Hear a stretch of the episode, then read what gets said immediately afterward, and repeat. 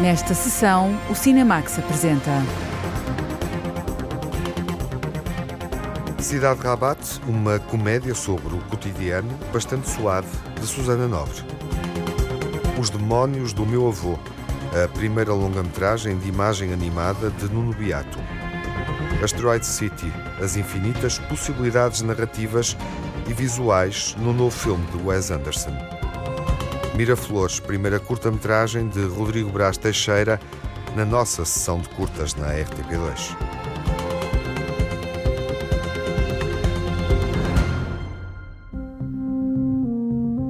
Asteroid City é o novo filme de Wes Anderson, com um elenco de magníficos atores e personagens únicas, paradas no tempo numa cidade que espera pelos alienígenas e outras manifestações cósmicas e que fica no meio do deserto. A jornalista Lara Marques Pereira apresenta-nos este diorama com cenas da vida real amplamente estilizadas. A nova comédia de Wes Anderson é uma aventura no deserto onde se situa uma cidade fictícia e famosa pela queda de um asteroide. A história é contada numa peça de teatro sobre Asteroid City. You're not here. We're not there. The car exploded. Come get the girls. I have to stay here with Woodrow. I'm not the chauffeur. I'm the grandfather. Where are you? Asteroid City, Farm Route 6, mile 75.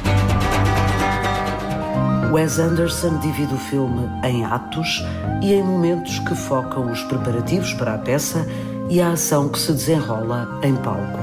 Os dispositivos do teatro ajudam a criar a atmosfera de absurdo que é a imagem de marca do cineasta. Wes Anderson tem paixão pelo teatro, mas admite não ter coragem para escrever, a pensar no palco, sem passar pela sala de montagem. Nunca fiz uma peça de teatro porque temos de marcar uma sala ainda antes de começar os ensaios.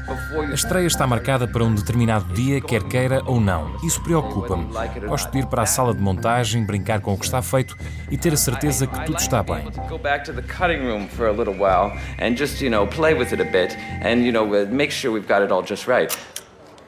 You took a picture of me. Uh huh. Why? I'm a photographer. You didn't ask permission. I never ask permission. Why not? Because I work in trenches, battlefields, and combat zones. Really? Uh huh. You mean you're a war photographer? Mostly. Sometimes I cover sporting events. My name is Augie Steenbeck. Mm-hmm. What are you going to do with that? That picture? Hmm. Well, if it's any good, I guess I'll try to sell it to a magazine, now that you mention it. Midge Campbell, eating a waffle. Há uma peça de teatro dentro do filme e há a marca de Wes Anderson, mais uma vez repetida em humor seco e um enredo que não precisa de ser credível. Tem sido assim no cinema do realizador em filmes como Crónicas de França, do Liberty Kansas Evening Sun, Grand Budapest Hotel ou The Darjeeling Limited. Em Asteroid City, há uma cidade para onde convergem todos os personagens isolados do resto do mundo. O argumento, escrito durante a pandemia, foi contaminado pela ideia de quarentena. I don't, I don't think there would be a, a, a quarantine Acho que não haveria uma quarentena na história se não estivéssemos a passar por isso. Não foi planeada, mas acho, sinto, que a escrita é a parte de maior improviso de todo o processo. Assenta no facto de termos absolutamente nada e daí surge alguma coisa. Depois podemos reescrever. É o que fazemos, mas a vida acaba por fazer parte com o que estamos a ler ou a fazer e o que está a acontecer.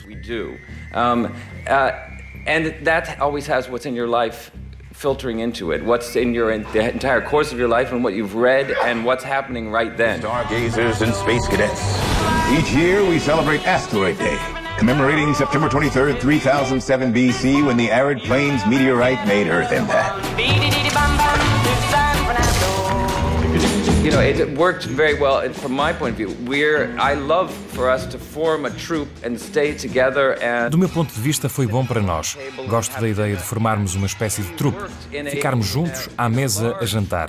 Trabalhámos com um set enorme, era um deserto, mas ao mesmo tempo era um espaço fechado para este grupo de pessoas, com uma câmara algures no meio delas, para poderem fazer estas cenas imaginárias. Não quero dizer que foi bom para o filme, mas acho que fizemos um bom uso da pandemia. It was good for the movie, uh, but uh, you know we uh, used it in a way that uh, was uh, wasn't bad. Como é habitual, o cinema de Wes Anderson faz-se com uma constelação de estrelas e as presenças já habituais de Jason Schwartzman, Edward Norton, Tilda Swinton ou Adrian Brody, a que se juntam novos valores como Bryan Cranston, Steve Carell, Scarlett Johansson ou Tom Hanks. A lista de atores é extensa, em muitos casos são pouco mais do que aparições de segundos, mas para Wes Anderson, os contributos do elenco são muito mais do que apenas cinema.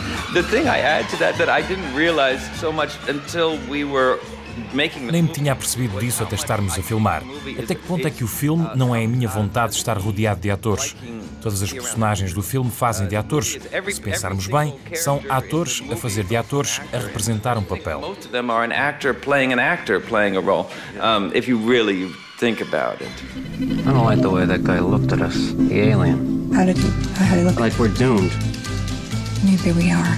I've just informed the president. How long can they keep us in Asteroid City legally? The world will never be the same. That's an alien doing jumping jacks. That's an alien in a top hat. What's out there? The meaning of life. Maybe there is one.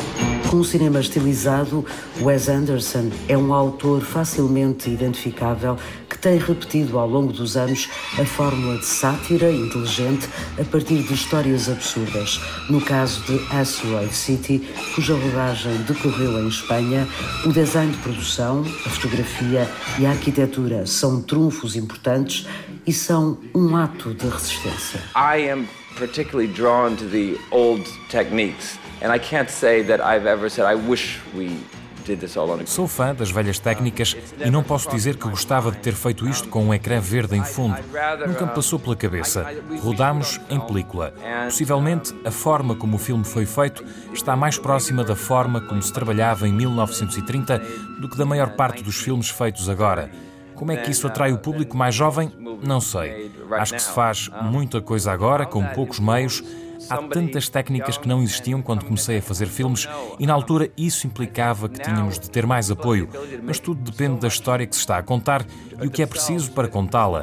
Mas deve haver uma forma de contar essa história sem passar por uma solução digital. to have a lot of support.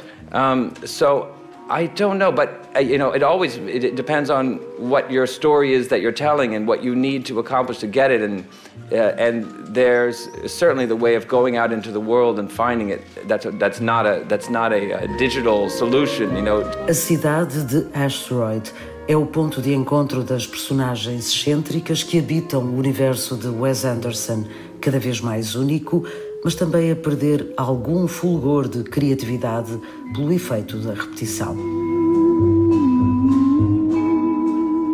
A Cidade do Asteroide é um filme encantado e deslumbrado, com as infinitas possibilidades cósmicas e desdobrado em múltiplos momentos de criatividade estética e visual.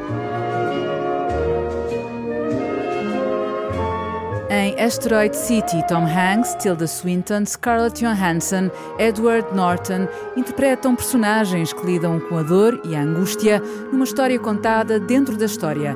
É uma peça de teatro num programa televisivo e num filme estilizado. O cotidiano molda a narrativa de Cidade Rabat, o novo filme de Susana Nobre. É sobre o meio termo da vida, a meia-idade, a distância entre o nascimento e a morte, a Margarida Vaz observa a nossa vida e o luto que fazemos através deste filme. Ainda não falamos sobre como o funeral deve ser. Já pensaste sobre isso? Acho que o condutor está a adormecer. Devíamos dizer alguma coisa. Estas pessoas têm muita experiência disto. Eu nunca vi um acidente com um carro funerário. O filme Cidade Rabat, Susana Nobre acompanha a personagem Helena, uma mulher de 40 anos que perde a mãe e se deixa levar num turbilhão de sentimentos. O filme abre com a, a memória evocativa do meu prédio de infância, uh, para seguir assistirmos à, à, morte da mãe, portanto, que é de certa maneira um encerramento dessa, dessa infância.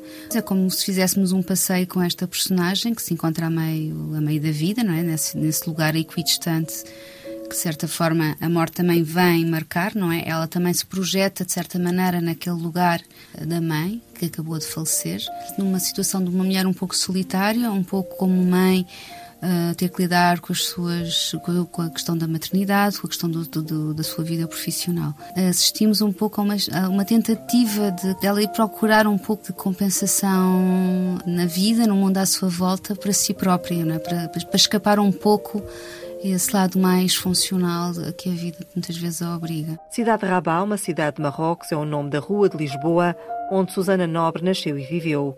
Foi o título escolhido pela realizadora para uma longa-metragem que reúne vontades e experiências pessoais. Foi uma experiência de luto, do meu luto pessoal uh, com a morte da minha mãe. Essa foi a impressão do real, não é? Que, que determinou o objeto central do filme, mas havia outros elementos que eu também tinha, de algum modo até já filmado algumas coisas e tinha também como materiais narrativos, vamos dizer assim, que era a vontade de fazer um filme sobre o meu prédio de infância, que é na rua Cidade de Rabat, portanto o que dá título ao filme, onde nasci e cresci. Portanto, tinha vontade de fazer um filme sobre o prédio a partir de uma memória descritiva das pessoas que viviam em cada casa. E também tinha já filmado algumas coisas no Sporting Clube da Reboleira, onde efetivamente estive a fazer trabalho comunitário. Não só estive lá a fazer trabalho comunitário, como estive a trabalhar, a fazer a retaguarda do trabalho de produção do filme do Basílio da Cunha. Estes três núcleos, vamos por assim, juntaram-se de certa forma são o arco ficcional do filme. Apesar do ponto de partida do filme Cidade Rabat ser autobiográfico, Susana Nobre criou uma ficção. Foram baseadas em experiências, mas penso que a junção destas peças é, que é da ordem da ficção, não é? Elas não acontecem desta maneira, nesta cronologia. E era um pouco a curiosidade de perceber eh, como é que estas experiências funcionavam juntas. O luto com o trabalho comunitário, com a rememoração da vida do prédio. Apesar de haver uma claríssima janela autobiográfica, eh, o filme, depois, no seu movimento até de escrita, é muito composto e ficcional. Olha, Marcos, o teu signo de hoje diz assim: faça o que fizer, não se sentirá melhor. Não se coloque em posições extremas. Está fraco para algumas lutas. O filme Cidade Rabat foi rodado no Alentejo, em Garvão.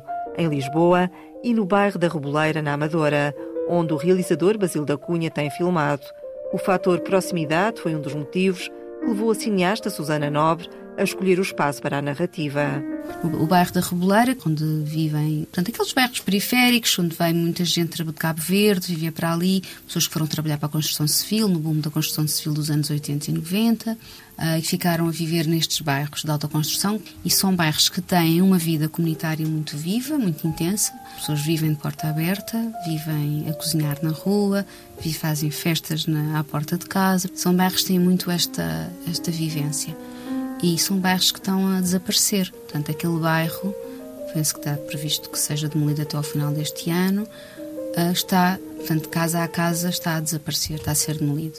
Eu conheci o bairro através, obviamente, do, do trabalho no filme do Basil, o Basilão, completamente fascinado com aquela realidade, portanto, fez o trabalho todo ele como realizador ali, o que é perfeitamente compreensível e tem uma relação extremamente implicada ao ponto de ter ido viver para ali. Como local de filmagem, a realizadora Susana Nobre fez questão de incluir o Sporting Clube da Reboleira, um espaço desportivo, paredes meias, com o bairro da Amadora. Nós temos esse bairro autoconstrução, depois temos todos os outros bairros edificado à volta, que é onde se situa o clube, o Sporting Clube da Reboleira, que é um clube que está muito dependente da atividade do Sr. Marcos, e é um, um, clube que teve um trabalho uma importância enorme ocupação de muitas das crianças daquele bairro, que não deixa de ter uma certa vivência de gueto também, e que ele, através do desporto, através de ter um espaço onde as crianças podiam ir estudar, fazer os trabalhos de casa, fazer atividades desportivas e às vezes até ter uma refeição. E pronto, e tudo isto obviamente é muito interessante conhecer, assim, observar diretamente, ouvir as histórias do Sr. Marcos, que é um narrador incrível que são histórias que o Sr. Marcos conta das crianças que passaram por ali, que ele de certa maneira sente, sente que contribuiu de forma bastante positiva para a vida delas. Então, o Marcelino Sambé. O bailarino Marcelino Sambé foi um dos miúdos que passou pelo Sporting Clube da Reboleira. Temos também aqui outro menino, Marcelino Sambé. Desde muito cedo, enquanto os outros andavam nas corridas a correr e a treinar, ele andava a dançar. O treinador eh, não gostava muito, hoje enverdou por outro rumo de vida e é uma das principais figuras do Real Ballet de Londres. Os habitantes do bairro e os frequentadores da Associação Desportiva entram no filme. Tem os papéis principais as atrizes Raquel Castro, Paula Bárcia, Paula Só, Sara de Castro e Laura Afonso. A realizadora Susana Nobre também se inclui no elenco. Tem o papel de enfermeira. Uma espécie de brincadeira, porque eu já, tinha, já me tinha vestido de enfermeira num outro filme, Lisboa Província, e depois coloquei-me novamente como enfermeira naquela cena. Mas foi mais uma espécie de, de elemento que se repete em alguns filmes. E a minha mãe tinha sido enfermeira, essa relação mais, minha, mais afetiva. E de facto, isso foi uma coisa que me marcou sempre muito, que era a profissão da minha mãe e o que isso me transmitia, não é? De, do cuidado com os outros. Já pensaste sobre o assunto da casa? Ficava mais descansada se viesses morar para aqui. Autora de filmes como Lisboa Província, Vida Ativa, Tempo Comum, no táxi do Jacques, o filme Cidade Rabá surge de forma natural no trajeto cinematográfico de Susana Nobre, que tem a intenção de concluir uma trilogia. Esse que foi o projeto que se impôs para mim com mais urgência em fazer. E isso foi muito claro. Eu escrevi o projeto em três semanas, foi muito rápido, foi muito evidente. Este projeto faz parte de uma trilogia uh, um pouco em torno deste contexto, da ideia desta, da vida de uma mulher, meia idade, num contexto contemporâneo, cosmopolita. Portanto, é assim uma coisa que me interessava continuar ainda. Ainda tinha algo, mais dois filmes que gostava de fazer a partir desta personagem, não é? Se tiver a possibilidade de continuar a filmar, acho muito importante esta ideia da objetividade na descrição do real. São coisas que me interessam muito, mais do que procurar uma a minha, o que é que é a minha deriva subjetiva, que é um assunto que eu não acho assim tão importante. Acho muito mais importante a minha clareza em saber descrever bem as coisas. Cidade Rabá, o trabalho mais recente de Susana Nobre, teve estreia mundial no Festival de Berlim, integrou a competição nacional do Indie Lisboa. A cineasta espera que a temática possa encurtar distâncias entre o público e o filme. Que possa em que as pessoas possam levar algum, possam se apropriar de alguma coisa do filme para si próprias. Como é o filme tem esta questão transversal do luto, que é um sentimento muito íntimo e muito difícil de até de, de verbalizar e nesse sentido penso que o filme pode chegar a essa intimidade com o espectador também por tentar abordar uma coisa que é tão difícil muitas vezes falar, eh, tratar por palavras. Cidade Rabá é um filme melancólico sobre o luto vivido por uma mulher de meia idade. Eu gostava de dizer uma coisa. Eu, por mim, desfazia-me de tudo. Vivia num quarto e andava o dia todo no laréu. Para que é que eu preciso de tanta coisa? Acho que me serve. Susana Nobre continua atenta aos sinais do nosso viver, às dificuldades em corresponder a expectativas e em lidar com as frustrações, num filme melancólico e humorado. Cidade Rabat, de Susana Nobre, com Laura Afonso, Raquel Castro e Paula Bárcia. Está em exibição nos cinemas nacionais, depois de ter sido selecionado para os festivais de cinema de Berlim e Indie Lisboa.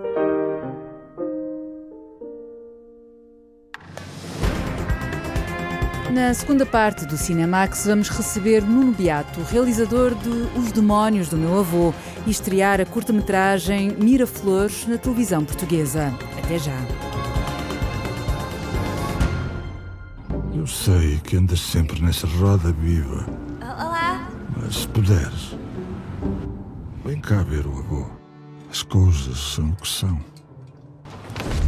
Queres pão? Venha buscá-lo. Então, não se lembra de mim? Sou Sei a Rosa, a neta bem do... quem és tu. Não imaginas o nível de hostilidade. Larga isso, baby. Tu és da cidade. Uma das primeiras longas-metragens de animação da história do cinema português é Os Demónios do Meu Avô, de Nuno Beato, e pode ser vista agora nos cinemas portugueses. O Nuno Beato é convidado do Cinemax na Antena 1. Olá, Nuno. Olá. Bem-vindo. Obrigado, é um prazer estar aqui. É um gosto também partilhar com o nosso auditório, com os nossos uh, ouvintes, partilhar este filme em conversa contigo uh, e imagino que seja que este seja um momento particularmente satisfatório depois de Os Demónios do Meu Avô ter sido exibido em diversos festivais e também em Portugal. Já aconteceram sessões, há espectadores portugueses que já, que já ouviram.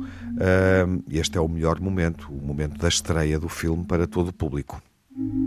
Sim, na verdade é sem dúvida um momento importante, uh, importante para mim, creio que também importante para a animação, uhum. onde vivemos realmente um, um, ano onde muita coisa aconteceu no cinema de animação. Um, e, e, claro, demorar tanto tempo para fazer um filme uh, na animação, apesar de ser normal, conseguir ter uma longa-metragem, algo que eu se calhar, não sei se aqui há uns anos uh, acreditaria que fosse possível, uh, ter uma longa-metragem a sair para a sala, a tentar aproximar-me do público, que é na verdade aquilo que eu, que eu mais gostava, é que o público português veja cinema português Uh, e esse é sem dúvida um. Tenho aqui alguma alguma ansiedade por tentar perceber os resultados que possam vir desta estreia em sala. E foi um longo caminho. Uh, quanto tempo para concretizar o filme? No total, falamos de sete anos, onde os primeiros dois anos eh, foram desenvolvimento, tivemos um apoio ao desenvolvimento, depois concorremos à produção, uh, conseguimos o apoio e começámos então o trabalho de não só de procura de novos parceiros e de coprodutores, etc., para fazer aqui o totalizar o bolo, uh, mas também começámos o trabalho de guião, storyboard, ou seja, todo o trabalho de pré-produção que é necessário. Depois, uh, construção, dois anos de trabalho, mais um ano de filmagens e o resto pós-produção, som e etc. E aqui estamos. Sim, é uma longa viagem, não tão longa como aquela que faz Rosa, a personagem principal do filme, que parte da cidade para o interior do país eh, e faz essa viagem, eh, enfim, para hum, se reencontrar eh, com o passado da família. Podemos colocar a questão desta forma, não? Uhum. Sim. Eu acho que ela faz esta viagem para encontrar encontrar-se com o passado uh, e também a ela própria. Uhum. Acho que há aqui um misto entre as duas coisas. Um, ela vai tentar uh, ver o avô já não é possível porque ela perde o avô, o avô morre, mas vai à procura deste, deste tempo que não teve com ele, vai à procura de, de o conhecer melhor, conhecendo-se também ela própria melhor.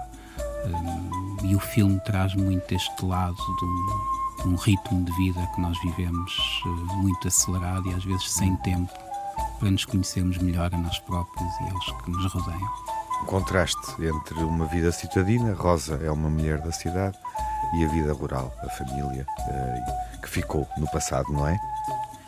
Uh, sim, na verdade ficou, mas dentro dela continua a existir. Claro, claro, e ela vai descobri-lo. Sim, eu acho que é isso que eu tento passar, ou seja, o que é que nós somos, na verdade, ou seja, nós somos um, o nosso passado, somos as pessoas com quem lidamos, somos o, os momentos que vivemos e, que, e somos um bocadinho de tudo isso. Uh, portanto, o que eu sou hoje é, é, um pouco de tudo isso, das pessoas todas que me rodearam, que me viram crescer, que me cuidaram, dos amigos, dos jantares, de tudo isso. Uhum. E isso fica cá dentro, por mais que nós possamos colocar aqui uma, uma proteção uh, quando nos sentamos na cadeira, no trabalho e apenas nos focamos no, naquilo que se é, que é ser um profissional entre aspas.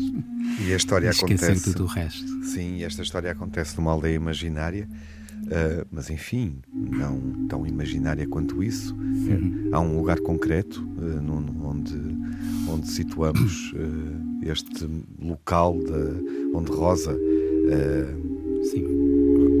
redescobre essa relação com o passado? Eu fui com, com a equipa em vários momentos diferentes, primeiro só com o argumentista, o Pseudónica Chapa, uh, procurarmos o, o, local onde se poderia acontecer esta história. E estivemos muito ali na zona de Trás-os-Montes, principalmente ali na zona de Montezinho, já muito próximo da fronteira com a Galiza.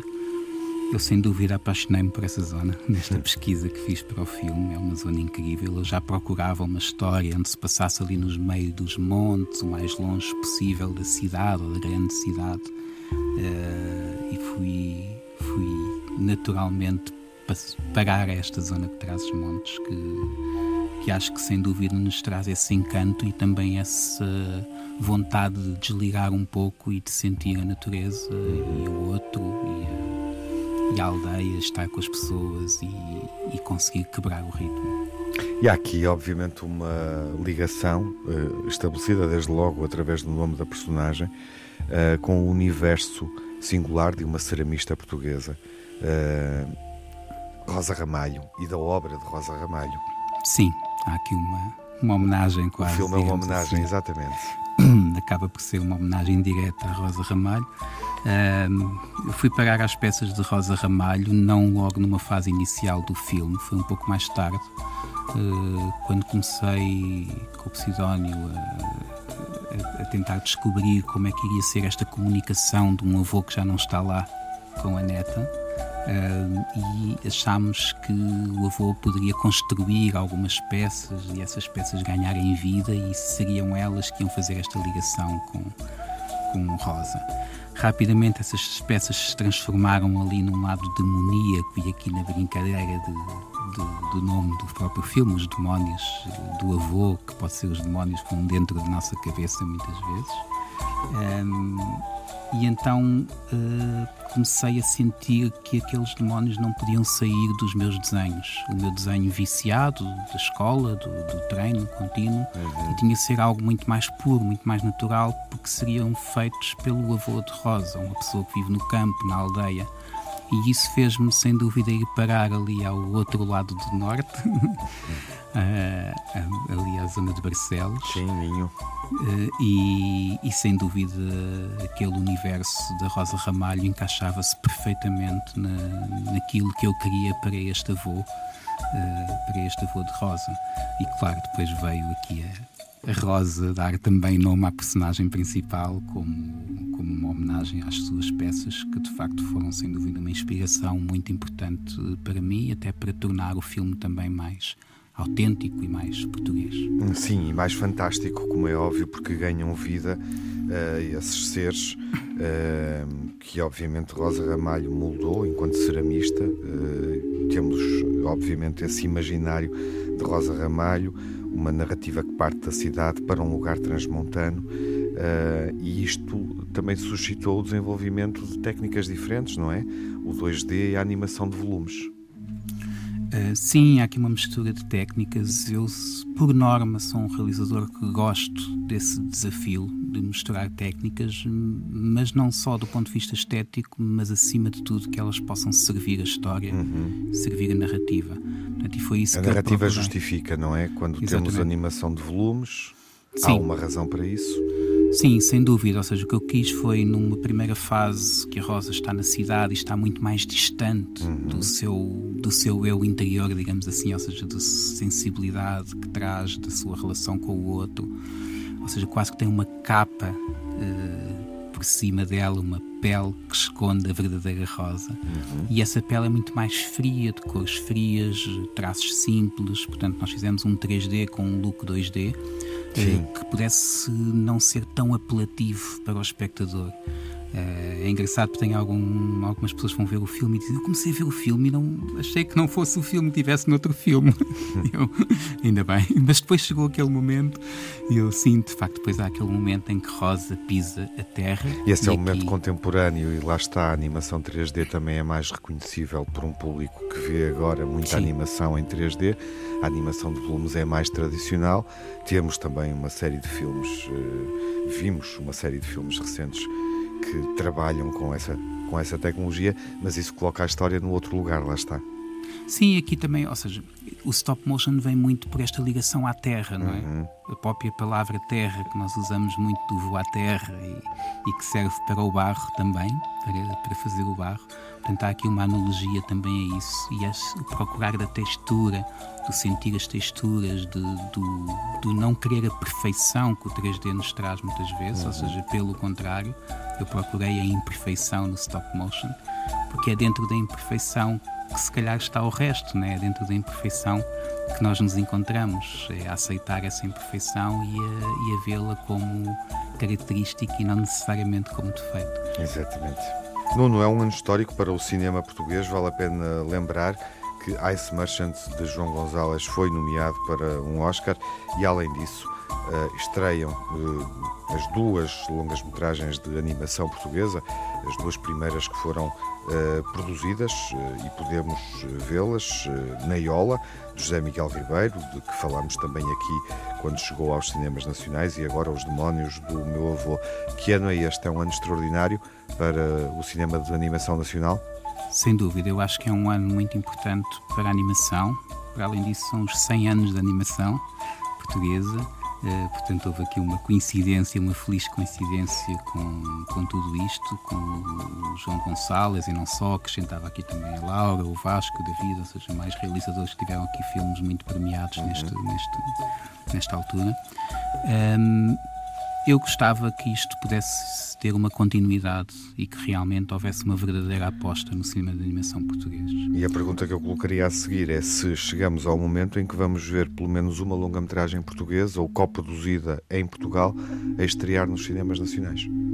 Eu gostava muito. Uma por ano de dizer que sim uhum. e que íamos crescer e se calhar até mais do que isso. Mas ainda não é o Mas momento não, de afirmar isso. Uh, infelizmente não sinto que exista ainda essa verdadeira vontade política. Eu acho que sim, coisas aconteceram, obviamente se não fosse os apoios que, que foram aparecendo, não só pelo, acima de tudo pelo ICA, eh, eu não estava aqui hoje e não estávamos com esta longa-metragem com os resultados que temos hoje, mas é preciso olhar para a animação também com outra perspectiva, é preciso olhar para a animação também como uma indústria, uma indústria que gera muito dinheiro lá fora uhum. e que nós precisamos de criar essa indústria em Portugal. Uh, e eu acho que a animação tem sem dúvida cartas a dar nesse sentido e acho que temos provas dadas este ano e eu acho que alguém devia aproveitar isto do ponto de vista político e investir a sério no cinema de animação. Bem, enfim, está dito e reafirmado aqui, eh, não é nada de novo para quem ouve uh, o Cinemax uh, e acompanha o nosso trabalho e o vosso trabalho, mas está dito de novo e está dito, obviamente, num ano em que a animação portuguesa uh, atingiu uma dimensão em termos de, de produção e de reconhecimento também sem precedentes. É um ano único. Nuno, obrigado. Muito obrigado, eu. E, e foi um prazer. e até à próxima.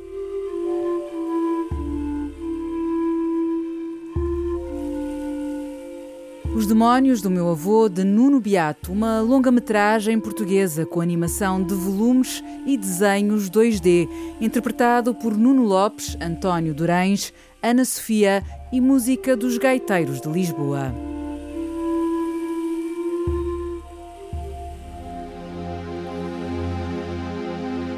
Miraflores é a primeira curta-metragem de Rodrigo Brás Teixeira recebeu o prémio Lince de Prata na competição portuguesa de curtas do Fest Novos Realizadores Novo Cinema, festival que está a acontecer nesta altura em Espinho. É uma história sobre a adolescência, a amizade e a memória de lugares de Miraflores, onde mora o Rodrigo. Olá, Rodrigo. Olá. Bem-vindo. Boa noite. Obrigado. É um gosto receber-te no Cinemax Curtas Obrigado. para conhecermos Miraflores, em Algés, para assinalarmos a tua chegada uh, ao cinema, através de uma curta-metragem que foi premiada na competição nacional do, do Fest, com o Lince de Prata, e o Miraflores, em boa verdade, faz um percurso uh, em festivais de curtas portuguesas interessante, na seleção do Indie e também na seleção do Curtas de Vila do Conde. Parabéns por isso. Obrigado, obrigado. Foi um projeto que nós não estávamos à espera de ter eh, tanta repercussão, mas, mas pronto, ficámos contentes de ter sido assim. Porquê que não esperavam essa repercussão? Porque pronto, foi a primeira vez que nós de facto fizemos um projeto que quisemos mostrar ao, ao público e, e, pronto, não estávamos à espera, sendo um primeiro projeto que tivesse tanta, pronto, tantas pessoas interessadas nele. Uhum. Uhum. É, é, enfim, é um filme onde onde chegas ao cinema muito através do lugar onde estás, das pessoas com quem convives uhum. e que marca de certa forma também parece-me um desvio no teu percurso, porque tu não tens formação em cinema, não é? Sim, sim. Por um lado, não, não tenho formação nenhuma uh, académica em cinema, mas mas pronto, desde, uh, desde muito jovem uhum. uh, sempre tive um, ligado pronto, ao mundo da imagem ou do vídeo, um, nomeadamente com, com o meu irmão, que nós fazíamos vídeos de, de patins, uh, mesmo antes de eu saber andar, como, como recorda a minha mãe. Ah. Sim. Ou seja, começaste a, a filmar antes de patinares bem. Exato, exatamente, sim. sim. Um, sim, pronto, foi, foi, foi um bocado daí que veio. Depois no, na escola básica integrada da, da Mira, de Miraflores uh, conheci uh, três amigos meus e nós começámos a, também um bocado a, a usar pronto, a câmara de filmar como uma forma de, de brincadeira. Um uhum. Uhum. E o que, o que é que te interessava nessa nessa fase de descoberta e nessa fase experimental, antes do Miraflores, antes de, uh, da curta que vamos ver? Era as neiras, hum, praticamente. Pronto, era tudo o que nós. Era a nossa forma de registar um bocado as nossas brincadeiras, pronto, uhum. era um bocado por aí. Então a coisa mais parva conseguíssemos fazer era o que, era o que estaríamos mais orgulhosos de. E hoje interessa-te mais o cinema do que a física, por exemplo? É uma pergunta difícil assim de pôr num, numa, num sim ou não, mas, mas acho que são duas formas de duas formas diferentes de fazer perguntas uh, sobre a mesma coisa, pronto, sobre o mundo que nos rodeia, uhum. como se queira. Mas pronto, acho que o, o, cinema puxa por um lado muito distinto do que o, que a física puxa. Uhum. O que é que o cinema te dá? Uh, que uh... o curso Pois. que concluíste numa área, uh, numa ciência exata, uhum. uh, não te dá? O que é que Sim, uh, deu-me deu amigos, deu-me. Um, e pronto, e dá-me uma forma de. um bocado de. Pronto, de, de refletir e de, de relembrar em conjunto algumas coisas que, pronto, é uma coisa mais pessoal. Uhum. E este, eh, este, neste filme, tu tens os teus amigos, eles, uh, os amigos que te acompanharam, eh, enfim, nessa descoberta cinematográfica uhum. mais, mais lúdica, mais experimental, uhum. uh, também estão contigo no Miraflores? Sim, sim, foram, foi, por causa, foi com eles e por causa deles um bocado que o projeto teve. Pronto, foi, conseguiu ser feito e, e foi feito como, como foi feito. Um, Nomeadamente, pronto, a personagem principal do filme é, é, é, um amigo que eu conheço desde, pronto, desde muito novo. Uhum. E, e, que, inclusive, é, pronto, teve em todo o processo da, da escrita e da. E, e, pronto, a acompanhar o projeto. Uhum. E esta é uma. Uh, é uma narrativa desenvolvida nessa dinâmica em contexto de pandemia. Sim, o não, vendo o filme, nós não percebemos isso. Mas se calhar vale a pena perceber o lugar e o tempo em que estavam. Sim, pronto, nós. Quando uhum. filmaram esta narrativa ficcional uhum, uhum, em Miraflores. Uhum. Sim, um, o filme de facto não é sobre isso, mas, mas na altura em que, um, em que o fizemos foi durante a, a, a primeira quarentena. Uh, nós estávamos outra vez todos de volta a Miraflores, assim, pronto, voltámos todos a estar eh, no, no mesmo bairro, porque nós Uh, pronto, a equipa, a equipa principal era também toda ali da, da zona e, um, e, decidimos de facto começar a fazer este filme um, sobre o sítio de onde, de onde, éramos. E é um, um filme que remete para o local. Vamos falar primeiro do local e depois das memórias e das uhum, relações, okay. porque também tem isso.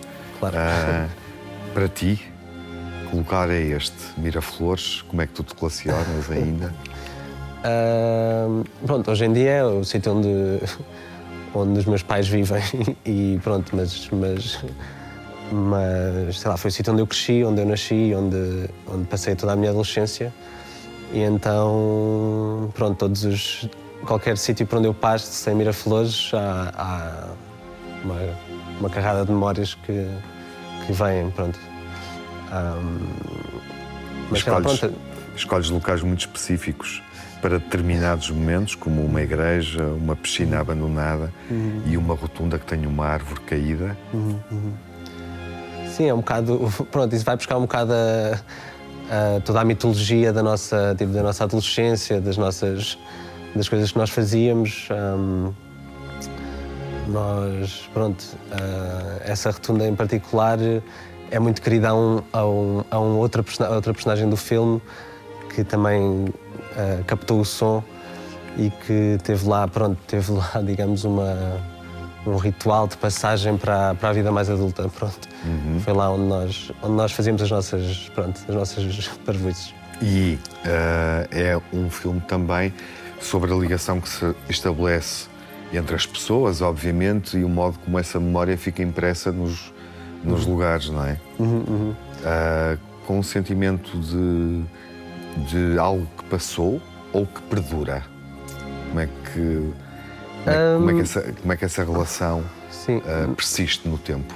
Acho que nós, quando quisemos fazer o filme, estávamos a perceber de facto que se calhar estávamos a, estávamos a crescer e haviam coisas que já nunca mais iam ser como foram. Uhum. Então queríamos cristalizar isso antes que fosse tarde demais. Um, e, mas pronto, eu sempre que vejo o filme, uh, acho que o filme contém ainda, e acho que vai sempre conter muita coisa nossa e que nós próprios nem, nem temos a noção de quanto nosso é que pusemos lá dentro uh, quando estávamos a fazê-lo. Um, e portanto é, é misto, é, acho acho que está lá uma coisa cristalizada, que uhum. é um passado que já aconteceu.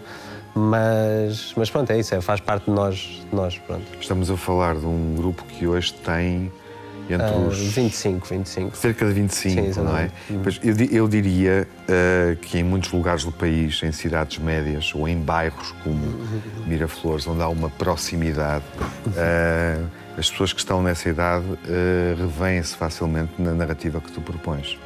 Okay. Sim, agradeço. Essa cristalização eu acho mas, que. Mas. Que, acho que sim, foi um bocado. Que funciona para, uhum. para muitas pessoas da tua geração noutros lugares eh, do país. Acho que sim, pronto, para nós, tipo, para nós que somos de facto desse sítio, é um bocado. Pronto, é difícil de sair e.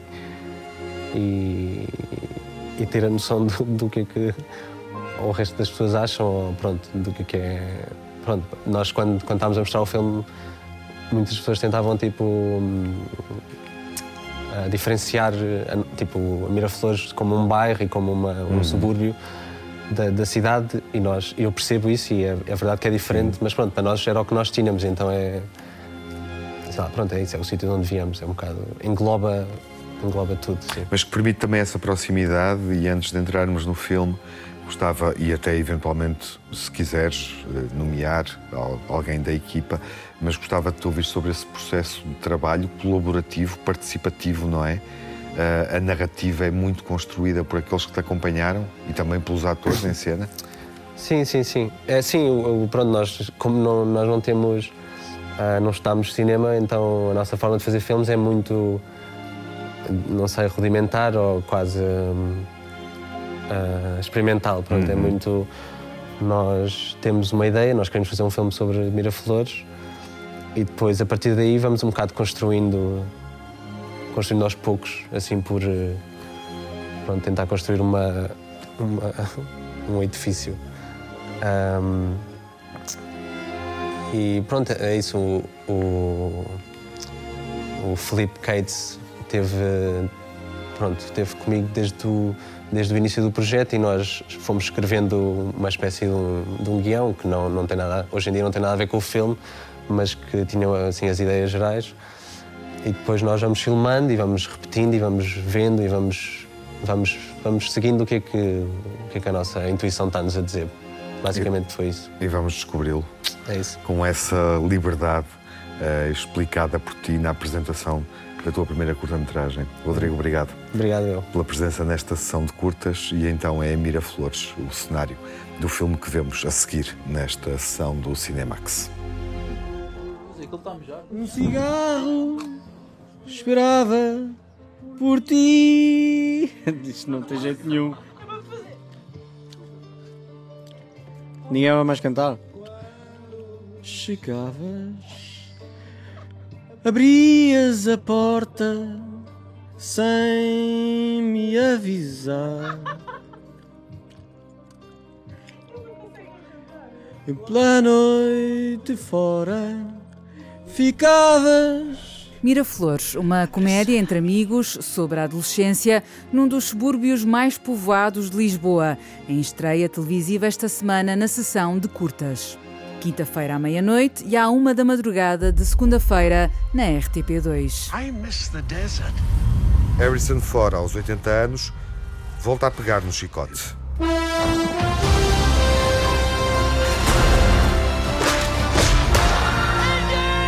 Indiana Jones tem encontro marcado com o destino. O quinto filme da série vai estar em destaque na próxima sessão, quando estrear nos cinemas nacionais. Até lá, fiquem bem, saúde! No Cinemax correm os créditos finais. Edição e coordenação de Tiago Alves com Margarida Vaz e Lara Marques Pereira. Sonorização de Cláudio Calado e de Edgar Barbosa. Pós-produção de Edgar Barbosa. Banda sonora original de Cinemax é composta por Nuno Miguel e é remisturada por César Martins.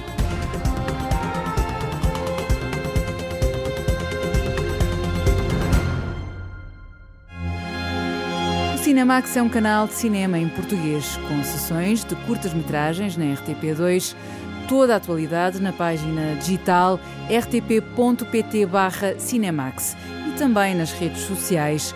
Pode seguir-nos no Instagram, Facebook e também no Twitter.